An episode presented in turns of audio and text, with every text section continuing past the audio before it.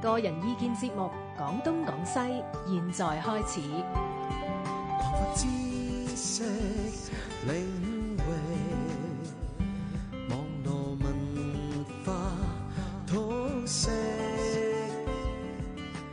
，Free as the wind。廣東廣西。好，咁啊，今晚咧星期二晚九一八喎，啊阿潘係生吓，九一八大家都唔理㗎啦。唔理啊， 唔理，琴晚有講啊， 你都有人理 㗎，九一八咁重要嘅一個歷史事件，國恥喎。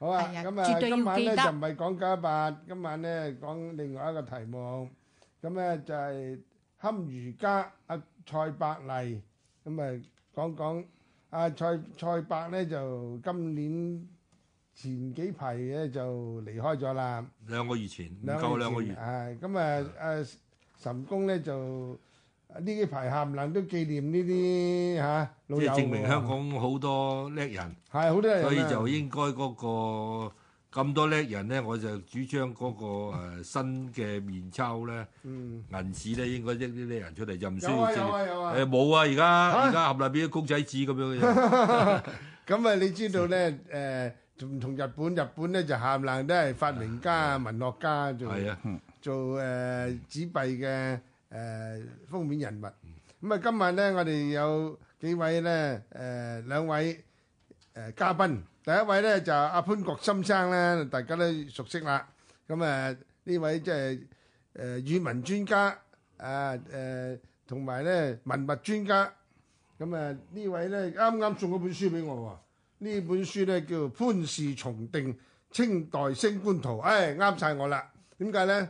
我就喺屋企啊，就有升官圖，就我伯爺贈俾我嘅。啊！呢個大家嘅兒時記憶啊，係啦，咁誒，但係咧好多人都唔識玩，咁啊得我一個識玩，我都識玩你，識玩，我但十係我唔蚊識仔念玩。。我屋企嗰陣時咧有個親戚咧係唔使睇住識念嘅，一摘完識就搞掂㗎啦。係我都識兩個朋友係咁樣，係都得係嗰啲背到熟晒嘅，背到熟即係晒玩到玩到揾咁啊次三講下兄喂，次官揾次揾阿潘國森嚟講，係我哋三個係講講升官圖三兄版啊，咁誒。犀利犀利。啊，第二位咧就係廖舒蘭小姐，咁啊第一次嚟要阿岑兄咧介紹一下呢位嘉賓先。阿阿廖小姐咧 就嗱，大家聽眾會聽到嘅，佢有啲口音嘅，係咩佢歪咧？歪喺地㗎喺台灣成長，咁啊，哦定居香港，啊咁咧就係佢就係阿何佩紅教授嘅高足，啊哦，唔敢唔敢，哦誒呢個係阿史官識啊嘛，識啊，哦何佩嗯佢嚟紅，佢嚟過我個節目兩次㗎啦，係啊喺誒犀牛俱樂西部遊記入邊嗰陣時係，啊嗯哇何公啊走咗走咗幾耐啊？誒應該有四年四年啦，四四年哦，時間好啊快，咁所以你知道啊，阿廖小姐除咗誒、呃喜歡文學之外咧，既然阿何教授高咗咧，證明就佢都好熟熟習呢個歷史嘅。係啊。咁點解我哋哋揾佢嚟咧？其實一個淵 源嘅，因為咧誒、呃何教授咧又同阿蔡伯麗先生好熟嘅。係咩？係啊係，啊，咁啊，而家兩個咧同我一樣，哦嗯嗯，我哋三個咧都係同同鄉順德係啊，啊，所以就係、哦，又所有同以有鄉之有誼同鄉之誼，哦所以佢哋兩個好老友咧就變咗啊！我諗啊，廖舒蘭小姐識啊蔡伯麗老先生咧，可能都同阿何公有關係嘛，係絕對係係嘛？絕對係。啊，嗯因為經佢嘅穿針引線啦，所 Ừ. 以你嗯哋你度可以同阿蔡公可以有好多交往係嘛？嗯咁我所以我今日要揾佢嚟，因為佢可能。誒會聽到好啲有趣嘅嘢同蔡好公有啊好關啊。其實我哋今日都應景嘅，次官。點解？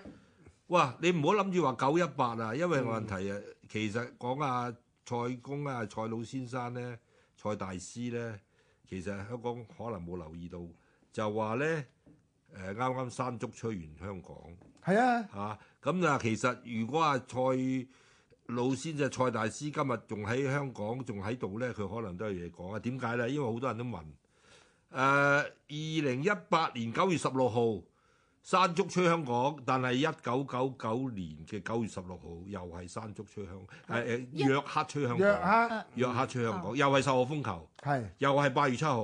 係啊啊啊舊歷，咁嗯啊依度裏邊有啲乜嘢嘅歷法嘅計算咧？我諗佢有嘢講啦，哦，同歷法有關。㗎，喂，中間潤咗年喎，係啊，嚇中間用咗嚟㗎。啊但係問題我哋話每十九年，因為計得出嚟嘅，係啊，每十九年、每三十八年、每誒五十七年，總之十九哦嘅十九嘅倍倍數，數，嗯，十九嗰日倍數有嘅原嗰日居嘅原嘅基新歷咧，就一定係都係翻個同嗰個誒依個係舊歷一樣嘅。五差一日到咧，五差因為嗰日就係因為九九年年七個闰月，冇錯，係跟住十九年七個闰月，所以十九年一個循環。係所以你十九歲同埋三十八歲嘅時候咧，你就同埋嗰日大就會出世，啊有好大可能係農曆公曆係同埋個同埋日翻大係 à? 啊，冇都係嗰錯，會㗎會㗎，都平時試就過㗎，試過慶祝㗎兩次生日，可係啦年就慶祝一次就搞掂啦。係啦，你講得試啱。過我我一世人試過一次，同埋誒個係因為有時新曆有時誤差一日。一日，因為佢有閏啊有時差一年，日係啊啦，冇錯。所以我就話